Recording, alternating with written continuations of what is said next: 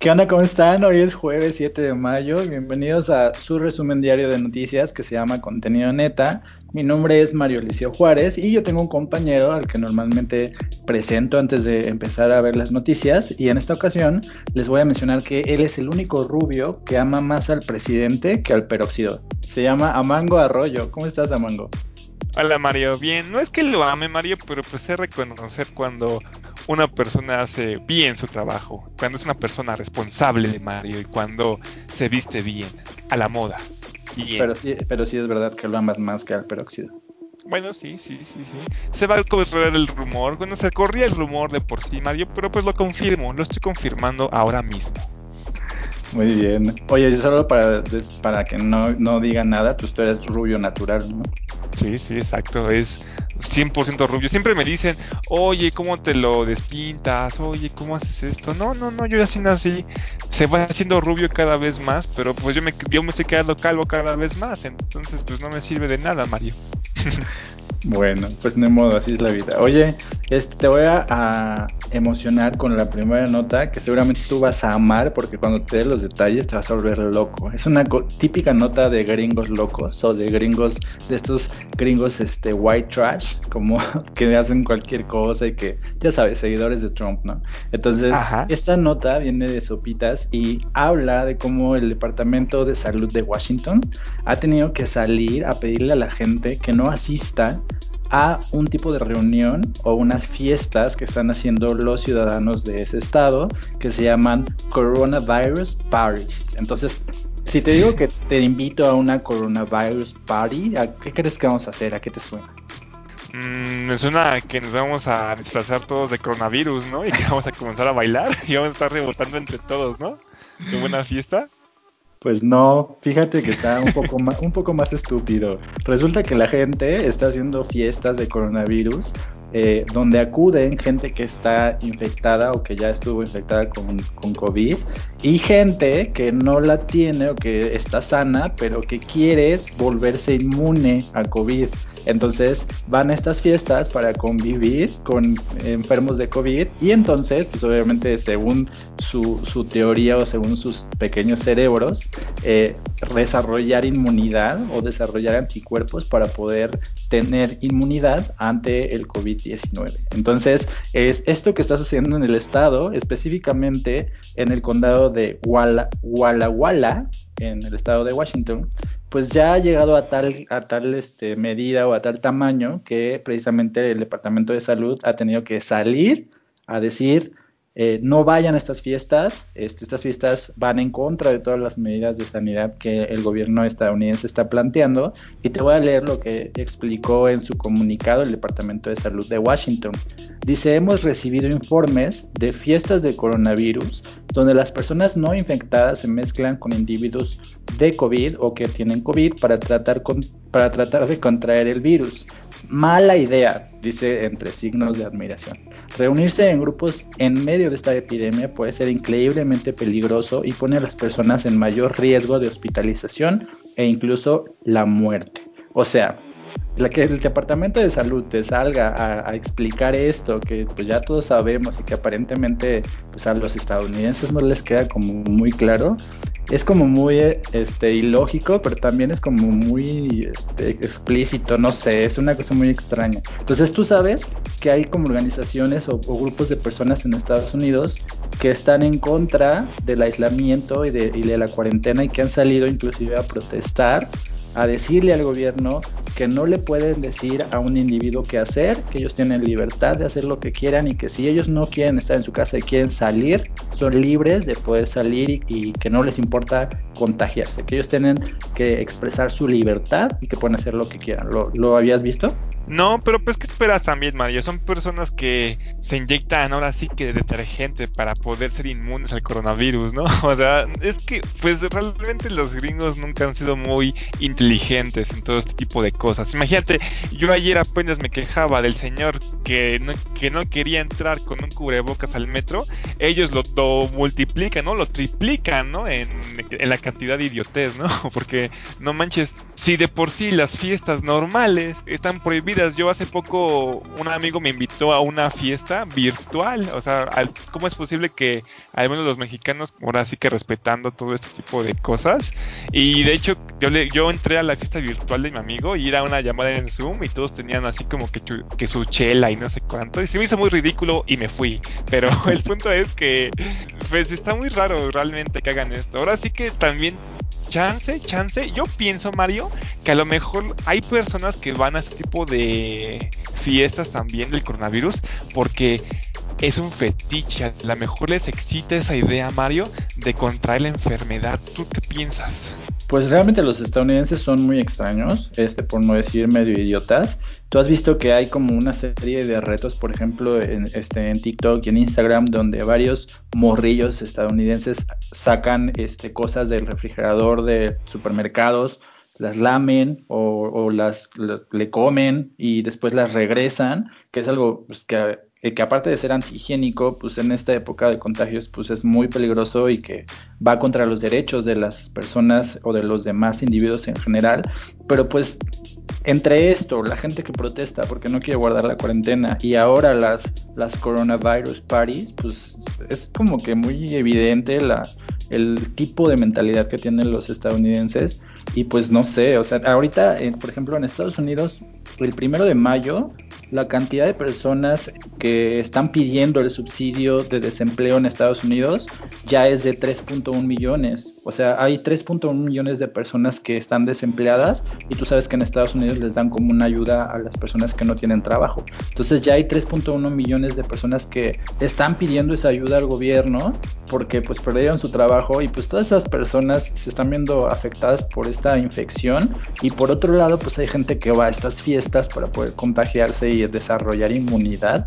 O sea, es algo así como, pues no sé, o sea, estás viendo y no ves, ¿no? Es el típico caso. Sí, están bien idiotas, Mario. Están súper idiotas. Yo he ido a California, como ya te he mencionado, y he tratado con personas de allá.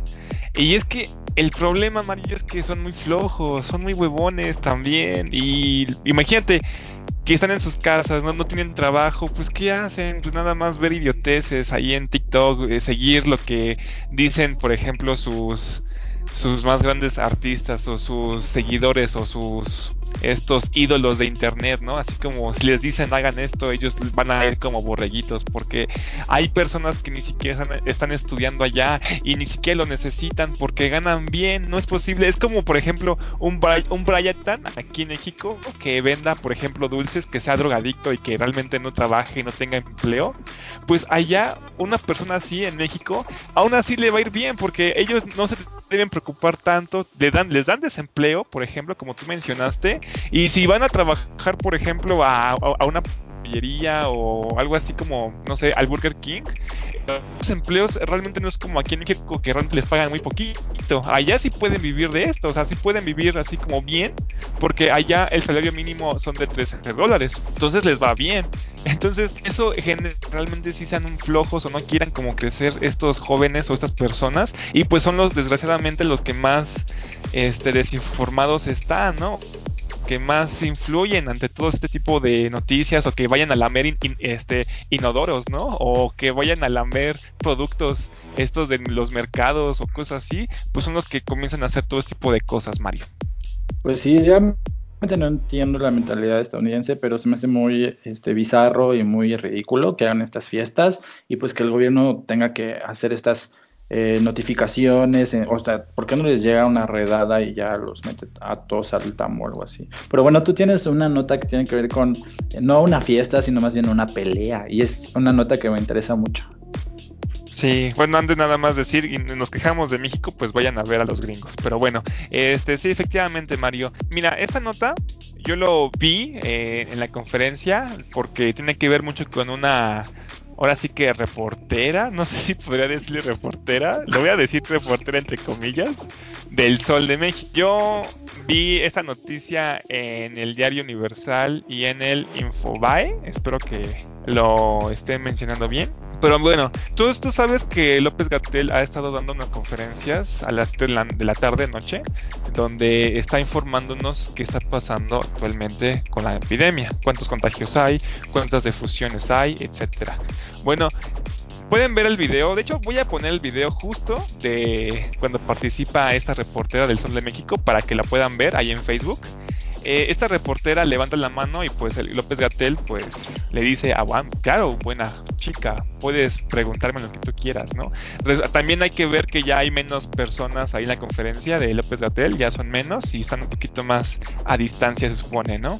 Este, esta, esta chica le pregunta qué opina acerca de lo que dijo José Narro. José Narro, recordemos, fue una eh, todavía es un personaje algo importante aquí en México no es no algo es importante aquí en México todavía recordemos que fue rector de la UNAM y pues también estuvo como dirigente del partido este del PRI no Mario tú lo conocías Sí, sé, que fue rector, eh, fue uno de los rectores que más este, respetados dentro de la universidad, pero aparte también fue secretario de salud, ¿no? Exacto, fue secretario de salud y también fue dirigente del el PRI. Entonces, esta periodista le menciona a este López Gatel que qué opina acerca de lo que dijo este José Narro, de su declaración que había dicho que ya habíamos llegado a, lo plano de la curva, o sea que ya, ya habíamos aplanado la curva. Entonces López Gatel le dijo, bueno, ¿y qué dijo, no? Para saber, ¿no?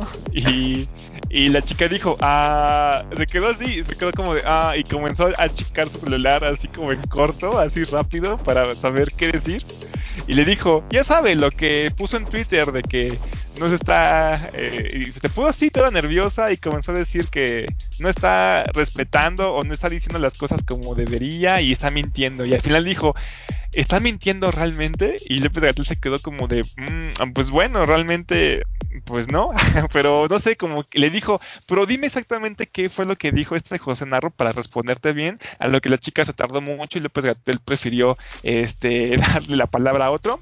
Pero, este, cuando la chica le mencionó esto, este López Gatel le dijo, a ver, cuéntame más, ¿qué más dice el doctor Narro? Y en palabras de López Gatel dijo, ya no le sigo la pista a Narro. No sé si está en el PRI o si está en la UNAM, pero por ahí debe estar. Lo que sí es que es un personaje respetable y fue secretario de salud. Como ya este, dijimos, fue rector de la UNAM y fue dirigente del PRI y secretario de salud. ¿Cómo ves esto? ¿Realmente estuvo bien que esta chica lo mencionara de esta forma? Porque realmente tú ves el tweet que puso este narro y nada más puso entre signos de interrogación, nada más pone, ¿de verdad aplanamos la curva? Esto fue lo que mencionó Narro en su tweet. Eso fue todo. Entonces, ¿cómo ves tú, Mario? Pues yo vi el video de, la chica y era es de esas escenas que te dan como pena ajena y que como que le quieres ayudar a distancia pero no puedes. Pero me, me late que esta reportera es como que es becaria de espectáculos y la mandaron a cubrir la, la la conferencia porque como que quiso meter cizaña, pero cuando el, como el subsecretario le pregunta, dime qué es lo que dijo, ella se quedó así como de, eh, eh". o sea, fue así como de, no, pues no sé, yo nada más quería ver qué decía, ¿no? O sea, estaba cero preparada y entonces pues sí se, se puso en ridículo ella misma. Sí, también seguramente como que le dio un poquito de pena, ¿no? O tal, tal vez fue como de esas veces que dices, wow, no pensé llegar tan lejos, ¿no? Cosas así. pues sí, efectivamente, nada más pasó esto, no pasó realmente como una pelea entre estos dos personajes como tal. Lo único que sí es que este López Gatel, pues después como de provocación, mencionó que sí recordaba a este narro y dijo, ah, sí, ya lo recordé a, narro, recordando a la gente que cuando él fue secretario de salud, hubieron 307 hospitales que quedaron inconclusos, ¿no? O que se, por ejemplo, se construyeron, pero que ni siquiera funcionaban o quedaron deshabilitados en el sexenio pasado de Enrique Peña Nieto. Entonces, este fue un comentario así como al, aire que dijo así como, ah, ok, ya recordé lo que hizo este narro. Recuerdo que dejó 307 hospitales inconclusos en su sexenio. Entonces, pues fue una, una respuesta al aire. ¿Cómo ves, Mario? o sea que a pesar de que no, este, yo pensé que iba a haber pelea y no la hubo, entonces sí puede haber un conflicto posterior, ¿no? O sea, la declaración que hizo al final de que dejó hospitales sin hacer, entonces sí podría generar una respuesta del ex rector Narro, ¿no? Sí, exacto. Va a generar una respuesta seguramente y pues hay que verla porque pues se pudo haber quedado tal cual como se quedó ahí diciendo poniendo al ridículo a esta reportera becaria que tú mencionas, pero no, al parecer López Gatel pues sí mencionó una sí contestó ante esto y fue hacia este Narro.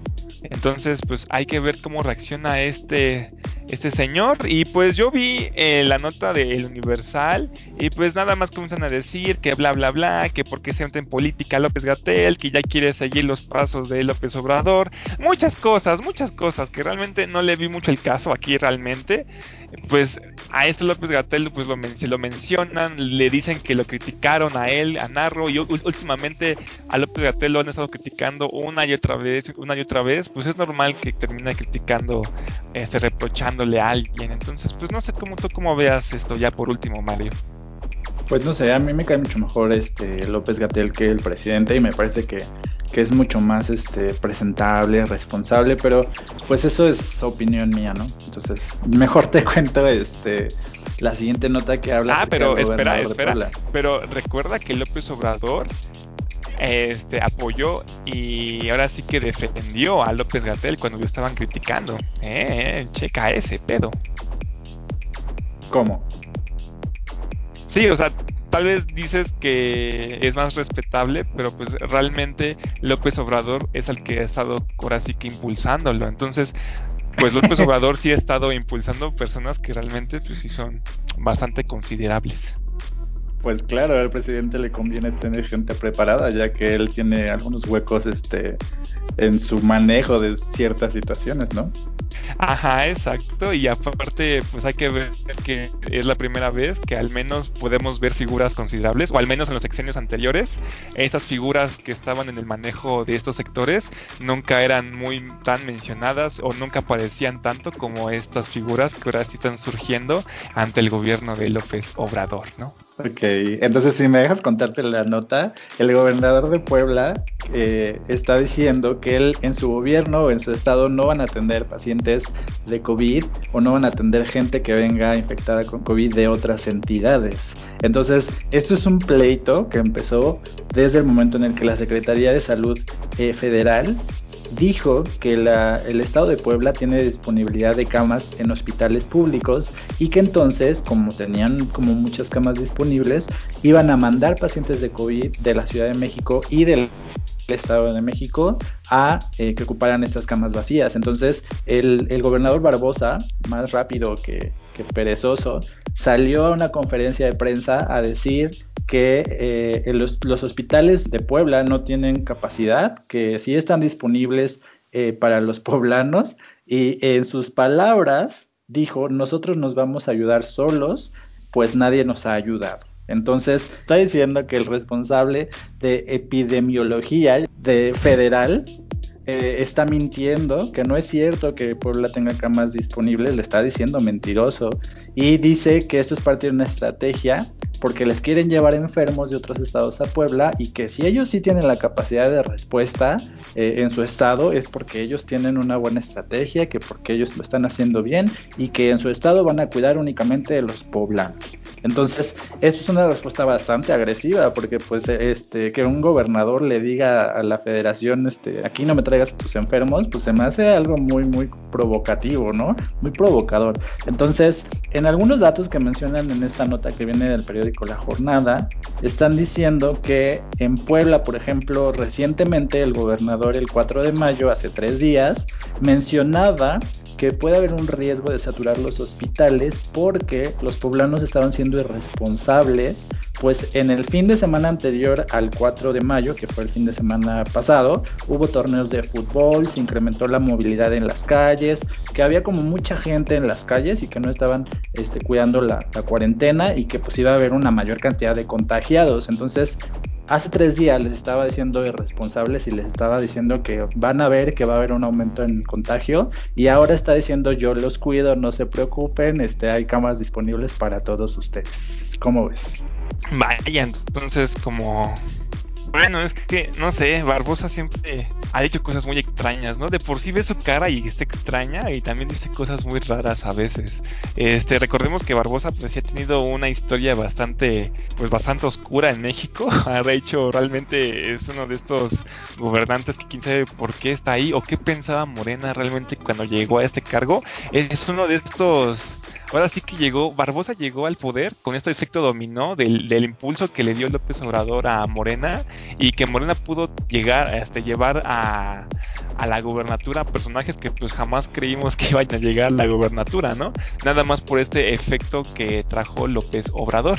Pero pues realmente Barbosa pues sí es como, pues, está muy raro realmente, ¿no? Y que diga todo tipo de cosas, como que él piensa que se va a escuchar bien esto de ayudar a, a los poblanos y nada más a los poblanos porque yo pienso en mi gente, pero a la vez está viendo mal porque está contradiciendo a la federación, como tú estás mencionando, ¿no, Mario? Entonces pues sí, quién sabe. Pues incluso, o sea, su gobierno ha sido muy controvertido porque, o sea, si tú recuerdas eh, su candidatura o cuando fueron las elecciones de Puebla, las elecciones se tuvieron que repetir, o sea, las elecciones fueron extraordinarias y fueron incluso a el a esta entidad que tiene el Instituto Federal Electoral que se encarga de resolver las impugnaciones eh, cuando una elección no es lo suficientemente legal porque si te acuerdas había videos donde el Instituto de Puebla este, le daba acceso a personas este, para sacar boletas, o sea, fue todo muy, muy, muy extraño, pero desde que él asumió el cargo, pues su comportamiento ha sido muy, muy raro. Y bueno, aquí en la nota se menciona, por ejemplo, que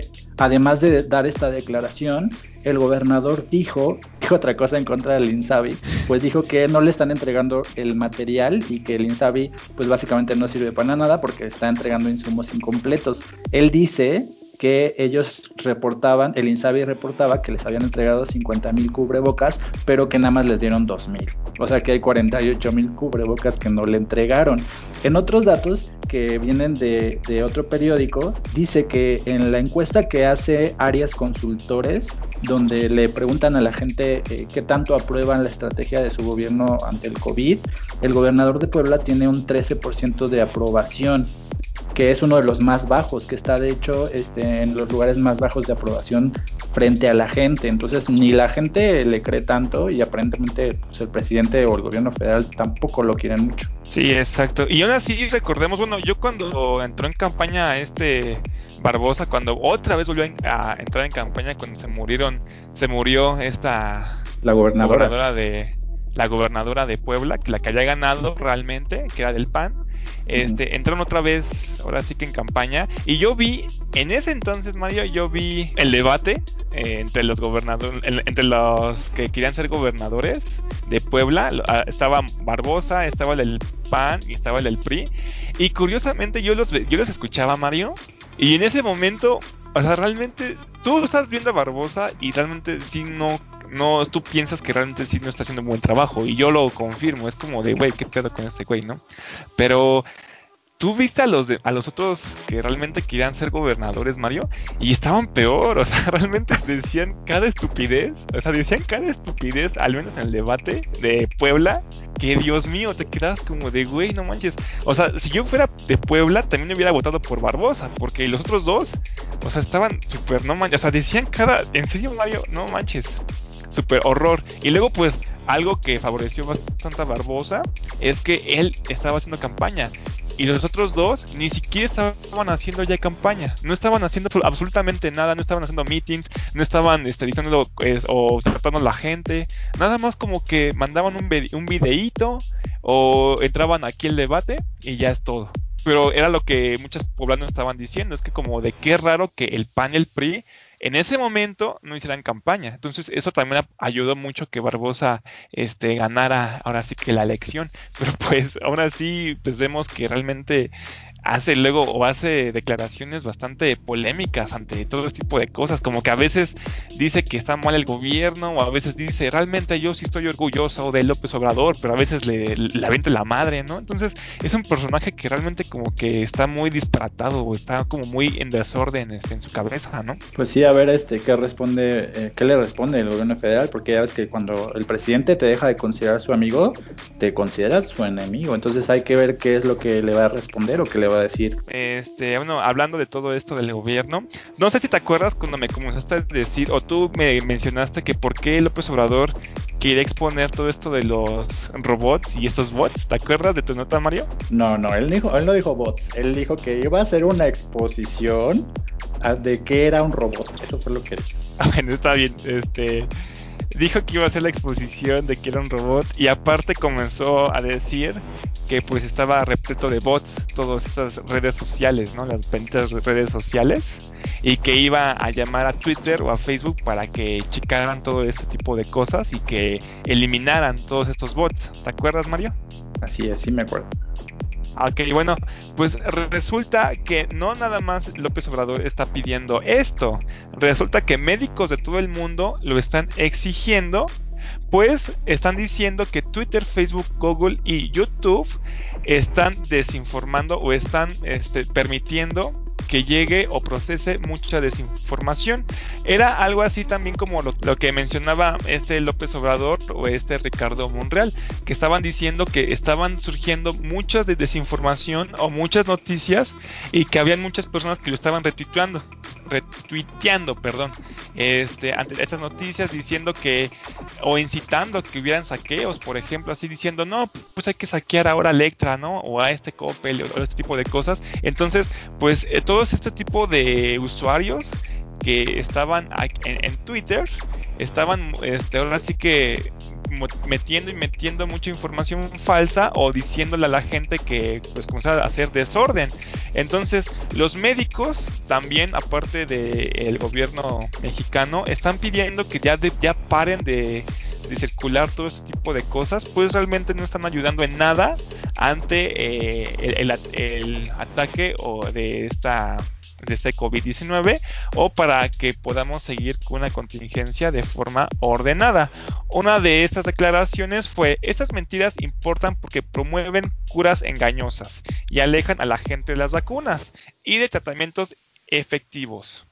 Y dejan lejos una publicación en Facebook, por ejemplo, que aseguraba que el jengibre es 10.000 veces más efectivo que la quimioterapia para combatir el cáncer tuvo casi 30.000 interacciones entre me gustas, comentarios y reenvíos. O sea, estas noticias realmente sí están teniendo bastantes visitas y son falsas. Entonces sí son cosas que realmente siempre están preocupando bastante al sector médico. ¿Cómo ves, Mario? Bueno, pues creo que, no tiene que ver con lo que dijo el presidente, porque de hecho el presidente se estaba quejando de, críticas hacia, su gobierno. Entonces lo que tú estás diciendo es que médicos están diciendo que la información falsa pues podría desinformar a los ciudadanos. Y lo que decía el presidente no tenía que ver con la información falsa del COVID, sino que tenía que ver con las críticas que le hacía la gente o los bots hacia su gobierno. Entonces son dos cosas diferentes. Ah, de hecho, yo vi la, la mañanera, Mario, y vi el video y sí menciona algo de las noticias falsas, Mario. ¿Eh, eh, eh, eh, eh? ¿Cómo ves? ¿Cómo te quedó ese ojo, barbón? Ah, este... Bueno, pero bueno, este, resulta que, pues efectivamente, otro que los testimonios de estos médicos dicen, el diagnóstico es grave, entonces, ¿qué se puede hacer? Las plataformas de redes sociales deben comenzar dando dos pasos obvios y urgentes. Recomiendan los profesionales sanitarios, ¿ok? Eso es lo que están diciendo. Aparte dicen, desintoxicar los algoritmos que deciden lo que la gente ve.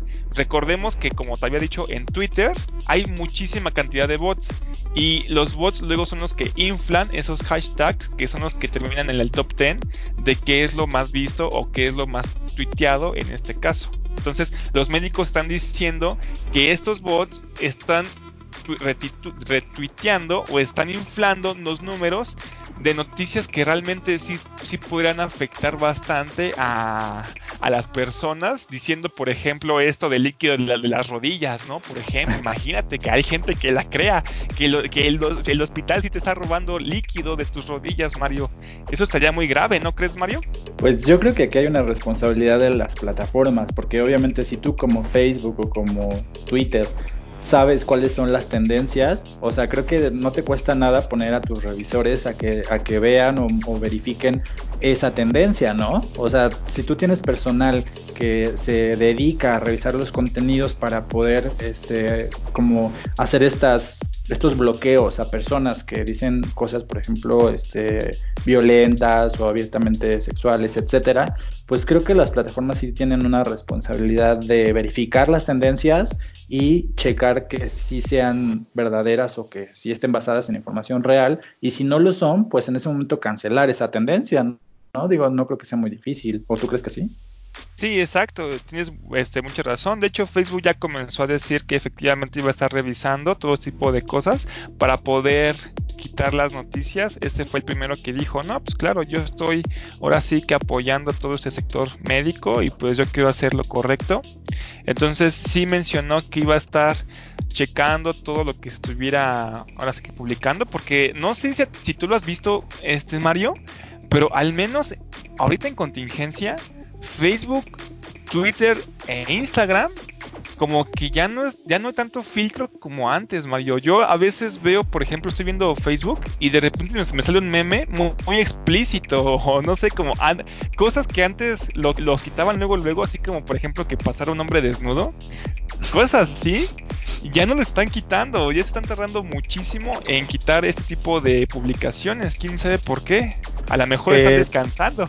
Sí, te voy a dar la respuesta, porque de hecho, como tú bien dices, yo he estado viendo, el otro día vi, por ejemplo, una publicación que era abiertamente sexual, pero que era infantil, o sea, era un niño, y se me hizo muy, muy este, grave y muy extraño, entonces hice lo que todo el mundo debería hacer, que es este, como bloquear y denunciar esta publicación, y la respuesta que recibí de Facebook en este caso fue que los revisores, debido a, la, a la epidemia de COVID, que, Facebook no tiene la cantidad de revisores que tenía, o sea, la mayoría de ellos están en cuarentena y por lo tanto hay menos gente. Entonces, eso está pasando tanto en Facebook como en Instagram, porque Instagram últimamente también tiene mucho contenido explícito. Sí, exacto, porque no manches, yo la verdad se me quedé, no inventes. Pero pues bueno, aquí realmente ya están diciendo las redes sociales que van a hacerse cargo de todo tipo de quejas. Y pues recordemos también que pues Twitter también ya le había respondido al presidente también diciendo que pues va, va, a checar lo de los bots y pues vamos a ver qué pedo, ¿no? Con todos estos reportes que están mencionando ahora sí que ambos casos. Y pues es que mira, tal vez sí podríamos decir que dos sectores están quejando, tanto el gobierno como el sector médico.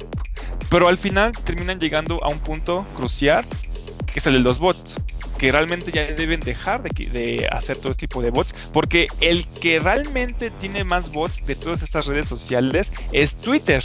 Y yo aquí, por ejemplo, yo estoy viendo declaraciones que hace Facebook acerca de que sí va a estar checando todo este, este, tipo de publicaciones y noticias, pero de Twitter realmente no lo veo tanto y es el que más infestado está de todo este tipo de cosas, Mario. Entonces, pues eso realmente sería todo de mi nota.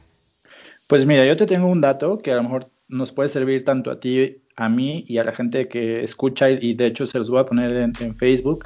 Si ustedes quieren revisar si una noticia es real o es falsa, inclusive declaraciones del presidente, en este caso, si tú quieres ver si algo que publicó algún periódico sí lo dijo el presidente o lo están inventando, hay una página en México desde hace un año o dos que se llama Verificado, donde tú puedes entrar a checar si las noticias que estás recibiendo son verdaderas o falsas. Entonces la página es verificado.com.mx y ahí tú puedes meterte y ahí te dicen qué noticias que, son populares son falsas y cuáles noticias sí son verdaderas porque ellos hacen toda una investigación o un seguimiento. Es una asociación de periodistas a nivel internacional que en México tiene esta página para checar las noticias falsas.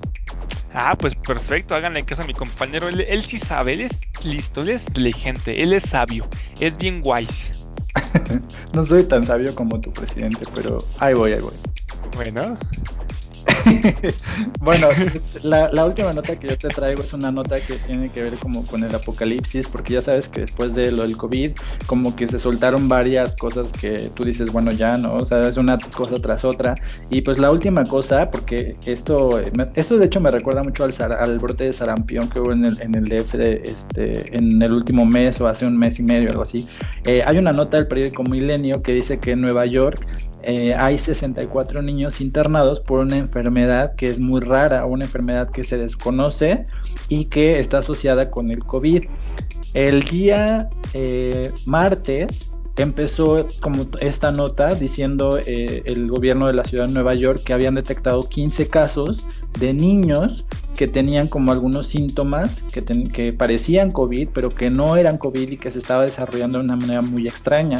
El gobierno de la ciudad emitió una alerta sanitaria, lo cual le permitió a los hospitales de Nueva York darle seguimiento a estos síntomas y reportar cada vez que llegara un niño con estos síntomas. Y ahora, eh, el día de ayer, las autoridades están dando una declaración donde dicen que esta rara enfermedad ya ha afectado a 64 niños.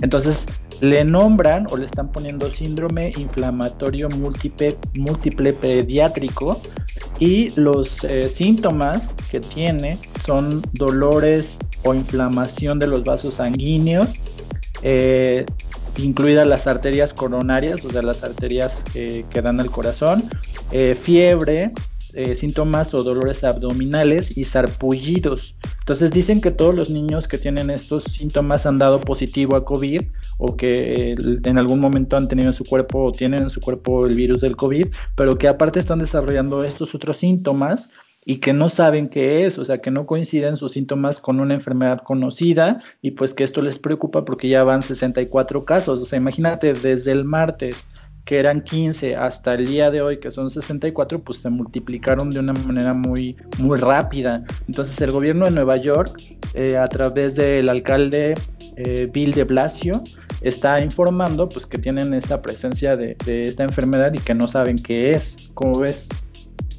Oh, o sea, o sea, pero esta enfermedad dices que es desarrollada como un derivado del COVID, Mario lo que están diciendo es que los 64 niños que se encuentran hospitalizados actualmente por esta enfermedad eh, fueron diagnosticados primero con COVID o, tienen, hicieron, les hicieron exámenes para COVID y dieron positivos a COVID, pero que no están desarrollando, ya sabes, estas, estas como eh, episodios de, que tienen que ver con las vías respiratorias eh, normales en, la enfermedad del COVID, sino que están desarrollando estos otros síntomas, porque por ejemplo los arpullidos, el dolor, el dolor abdominal, la inflamación de las arterias no son síntomas del, del COVID y todos los que tienen como esta enfermedad son niños, entonces es una enfermedad pediátrica, o sea, no es COVID, es otra cosa que está relacionada o que podría derivar del COVID, no se sabe porque esto sucedió a partir del martes. Wow, pues eso sí da bastante miedo. Y qué raro con el nombre, ¿eh? yo la verdad si fuera doctor le hubiera puesto coronavirus junior, pero pues bueno, está bien, este, pues afecta a los niños y viene del COVID, pero pues eso es muy interesante porque quiere decir que entonces, bueno, tú sabes Mario que por ejemplo cuando llega el COVID a otro país, por ejemplo a México o a Estados Unidos, pues tiene una ligera mutación dependiendo del ambiente en donde se encuentra. Por ejemplo, el COVID que está, por ejemplo, aquí en México, o el COVID que está en Nueva York, o el COVID que está en China, son un poquito diferentes o es un poquito... Ah, ahora sí que varían un poco por el ambiente en el, en el que se encuentra. Entonces, pues se me hace muy, muy loco esta, esta declaración que me dices, que ahora está, pues, se super loco este virus ahora con los niños, ¿no? ¿Qué, ¿Qué te ríes? Yo no puedo con, tu coronavirus junior. O sea, creo que es de las cosas más, más jaladas que he hecho desde, desde, el episodio cero. Pero me parece una buena propuesta que le puedan poner coronavirus pues, pues, pues, sí, es que es de los niños, ¿no? Bueno, nada más este, pues comentarte que los, los, médicos o la gente que es experta en medicina han estado diciendo que, que esta enfermedad que, hasta ahora es desconocida podría venir del síndrome del shock tóxico y de la enfermedad de Kawasaki, que podrían ser como una mutación, una mezcla de estas enfermedades con, con el COVID y que hay casos similares que se han registrado en el Reino Unido, en Italia y España, pero que no había habido un brote así como tan repentino como este y pues que esto estaba preocupando tanto al gobierno de la ciudad de Nueva York como al gobierno de Estados Unidos. No, y si fuera papá también sería muy preocupado, Mario. Cuando si fuera un niño más preocupado estaría todavía, ¿no? Es como mis amigos están enfermando, ¿no? Qué horror, qué miedo, mejor ni salgo. Entonces esa es la nota, la segunda nota que tenemos este, en el día de hoy de Estados Unidos y pues sí es un poco contradictorio, ¿no? Que de, un lado eh, en Nueva York estén sufriendo estos estragos tan duros del COVID-19 porque es de, la ciudad, de las ciudades que ha sido más azotada por este virus y por otro lado en, el estado de Washington pues estén haciendo sus fiestas para poder contagiarse de COVID y ser inmunes. Sí, ¿no? Es como un caos. Primero hay niños, luego fiestas y luego pues gente quedándose sin alimento en Nueva York. Vaya, en Estados Unidos sí la trae con todo, ¿eh? La llega con todo, así como somos únicos y diferentes, ¿eh? Bueno, pues Pero bueno, Mario. Oficialmente este esta, enfermedad queda bautizada por ti como coronavirus junior. Y pues ya puedes, puedes darnos la siguiente nota mientras le pongo mute a mi micrófono. No te rías de mí, Mario, maldición, pero bueno, está bien. Mientras, mientras que Mario se ríe como desquiciado, este, les voy a contar yo acerca de la última nota que yo tengo, que es, a pesar del aislamiento, se fugan dos reos del penal de Cieneguillas, Zacatecas. Esto está súper interesante y súper, wow, súper interesante por dos otra vez. ¿Por qué? Porque según la nota eh, que yo saqué de la jornada, dice, Reos se fugaron la media tarde de este miércoles del Centro Regional de Recadaptación Social de Cieneguillas. Wow, lo pude decir sin tartamudear, qué increíble. Bueno, sigamos. Ubicado al poniente de la capital de Zacatecas, a través de un túnel cuya extensión sería de aproximadamente 50 metros de longitud, que habría sido construido, entre comillas, según las autoridades, en un periodo aproximado de seis meses, en el anexo de un dormitorio el edificio más nuevo del, pan, del penal. Entonces, pues ahora sí que este, vieron este túnel que era ahora sí que surgió o lo hicieron en el edificio más nuevo de esta de este penal y pues este lo comenzaron a hacer en el, en el dormitorio 1 de este edificio. Ahora también nos dice eh, la, fuga de los reos ocurrió a plena luz del día, o sea, imagínate, no manches, qué, ineptitud, ni siquiera pasaron las noches como en las películas, no ahí con su lamparita y su cuchara haciendo el túnel, no, no, no, fue a, plena luz del día.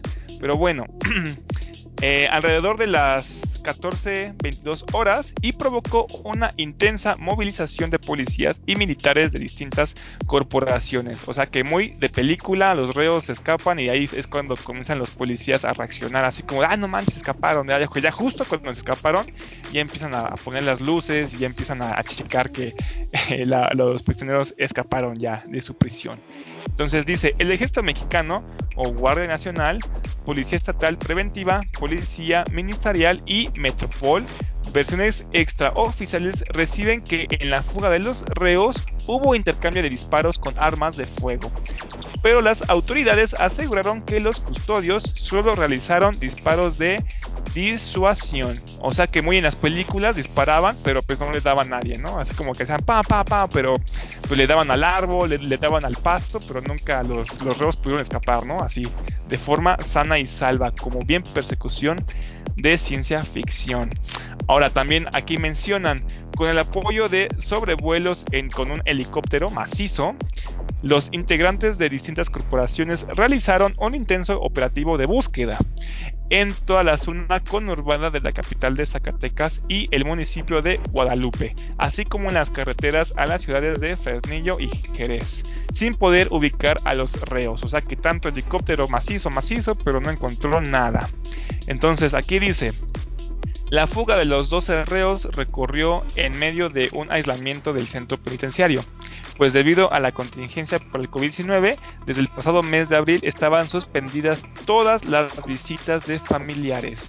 También se desconoce por qué los policías estatales que siempre se, se encuentran de guardia afuera del penal a bordo de varias patrullas no reaccionaron para detener a los reos que se fugaban, seguramente porque estaban moneándose o porque estaban viendo películas en Netflix, bien como típicos policías. Entonces, pues tuvieron, por ahora sí que, como dice aquí la noticia, tuvieron todas las cartas necesarias o fue la situación justa para que los reos sacaran su, cuchara, comenzaran a escarbar y decir, esta es mi oportunidad a darle, ¿no? Entonces, pues otros, otros reos se, unieron y dijeron, compas, también déjenme irme con ustedes en su túnel hecho por la cuchara. Dijeron, órale, va, tú trae tu 20. Ya se fueron todos como amigos. Seguramente se hicieron bastante amigos después de que escaparon. Y pues esta es toda la noticia, Mario. Es algo increíble porque, pues, imagínate contingencia, niños enfermándose, abejas asesinas, este, virus y más virus y todavía hay reos escapándose de los más peligrosos porque eran de los Zetas, al parecer era del grupo de los Zetas. Entonces, pues sí, espantan, ¿no, Mario? ¿Cómo ves todo esto? y en, la nota menciona si alguno de los presos que, se fugaron es como conocido, o sea, hay algún como de esos, ya sabes, como importantes que la gente conozca eh, de los que se dieron a la fuga o no. Este, pues aquí mencionan los nombres. Como dije, son de este cartel de los Zetas. Y pues no, yo no conozco a nadie. Puedo mencionar a tres. Eran José Rivera Villegas, Benito Javier Trujillo, sabes como las becas Benito, y José José de Jesús Rivera, Carlos Vélez Gaitán, Andrés de Jesús Torres, Edgar Benito, ay, el Benito es muy popular, ya entiendo por qué le pusieron Benito, este, Sergio Navarro, Oscar Misael, etcétera. Son, pues, como ves, personas que no, o al menos no he escuchado en la televisión, Mario. Muy bien, pues a ver qué. Supongo que eso, eso no lo ha mencionado el presidente o no ha dicho como, no ha dado su declaración o no ha, no ha dicho qué pasó ahí, ¿no? Pues sí, esto apenas pasó ayer, justamente, Mario. Ok, entonces en alguna mañanera, mañanera ya sea de mañana o, o del... Ah, no, el sábado no da mañanera ese presidente, ¿verdad? Pero hoy es jueves. Por eso, o sea, en la de mañana, iba a decir en la de mañana o en la del sábado, pero el sábado no hay mañanera. no, no, hay mañanera, Mari. Pues yo espero la declaración del presidente para que diga, porque me recuerda mucho como a la fuga de, en el gobierno de Peña Nieto, cuando él salió a decir este, estas declaraciones de cómo se fugaron los reos, y entonces quiero compararlas, entonces quiero, quiero ver qué es lo que dice el presidente López Obrador va así, ¿no? Es como, va, a decir algo parecido a como de, ¿y ustedes qué hubieran hecho? Ah, no es cierto. Pero esta, frase me da mucha risa. bueno, pues antes de terminar el, podcast, te recuerdo que la canción que escuchamos de fondo es una canción que se llama Road. Y esta canción pertenece a Eduardo Tatum. Si ustedes quieren escuchar esta canción llamada Road o alguno de los CPs de Eduardo Tatum, pueden ir a Apple Music o a Spotify y pueden descargar sus álbumes y pues ya de paso se descargan algún episodio de este podcast o alguna de las entrevistas que Amando ha estado eh, realizando también disponibles ahí para que puedan escucharlas. Exacto, hace poco entrevisté al cantante de una banda no conocida, pero que es una banda de México. Y pues pueden escucharla también para ver cómo es la trayectoria. Y pues dentro de poco vamos a entrevistar a Eduardo Tato. Entonces seguramente esa entrevista va a estar el sábado. Entonces pues sí, escúchenla. Se las garantizo. También no olviden visitar nuestro Facebook, ya pues que subimos noticias diario de las más fresquitas, aparte de las noticias que decimos aquí en el podcast, para que se enteren de cualquier cosa, con nuestros comentarios. Ahora sí que, pues, que no sé por qué las comento, pero pues siempre van a, van a estar las noticias acompañadas con un comentario mío, para que este, sean más amenas las noticias, ¿no, Mario? Así es, pues eh, te dejo para que te vayas arreglando porque sé que vas a ir a una coronavirus party, entonces arréglate bien para que puedas llegar fresco y limpio. No, fíjate que mi papá ya me regañó porque no he paseado a la perrita, entonces voy a, a pasear a la perra, ahí al, parque, a ver, a ver qué hago. Sí ve que hago ejercicio, estoy engordando. Cuida que no te dé este coronavirus, Junior. Gracias. No, no, ni ni de loco me a los niños. Como, no, no, aléjate. Voy, a tener mis, mis Sprite, mi pimienta, así como para que no se acerquen, Mario. Muy bien, pues nos vemos en el episodio de mañana y pues cuídense mucho y adiós. Nos vemos, entonces cuídense. Bye.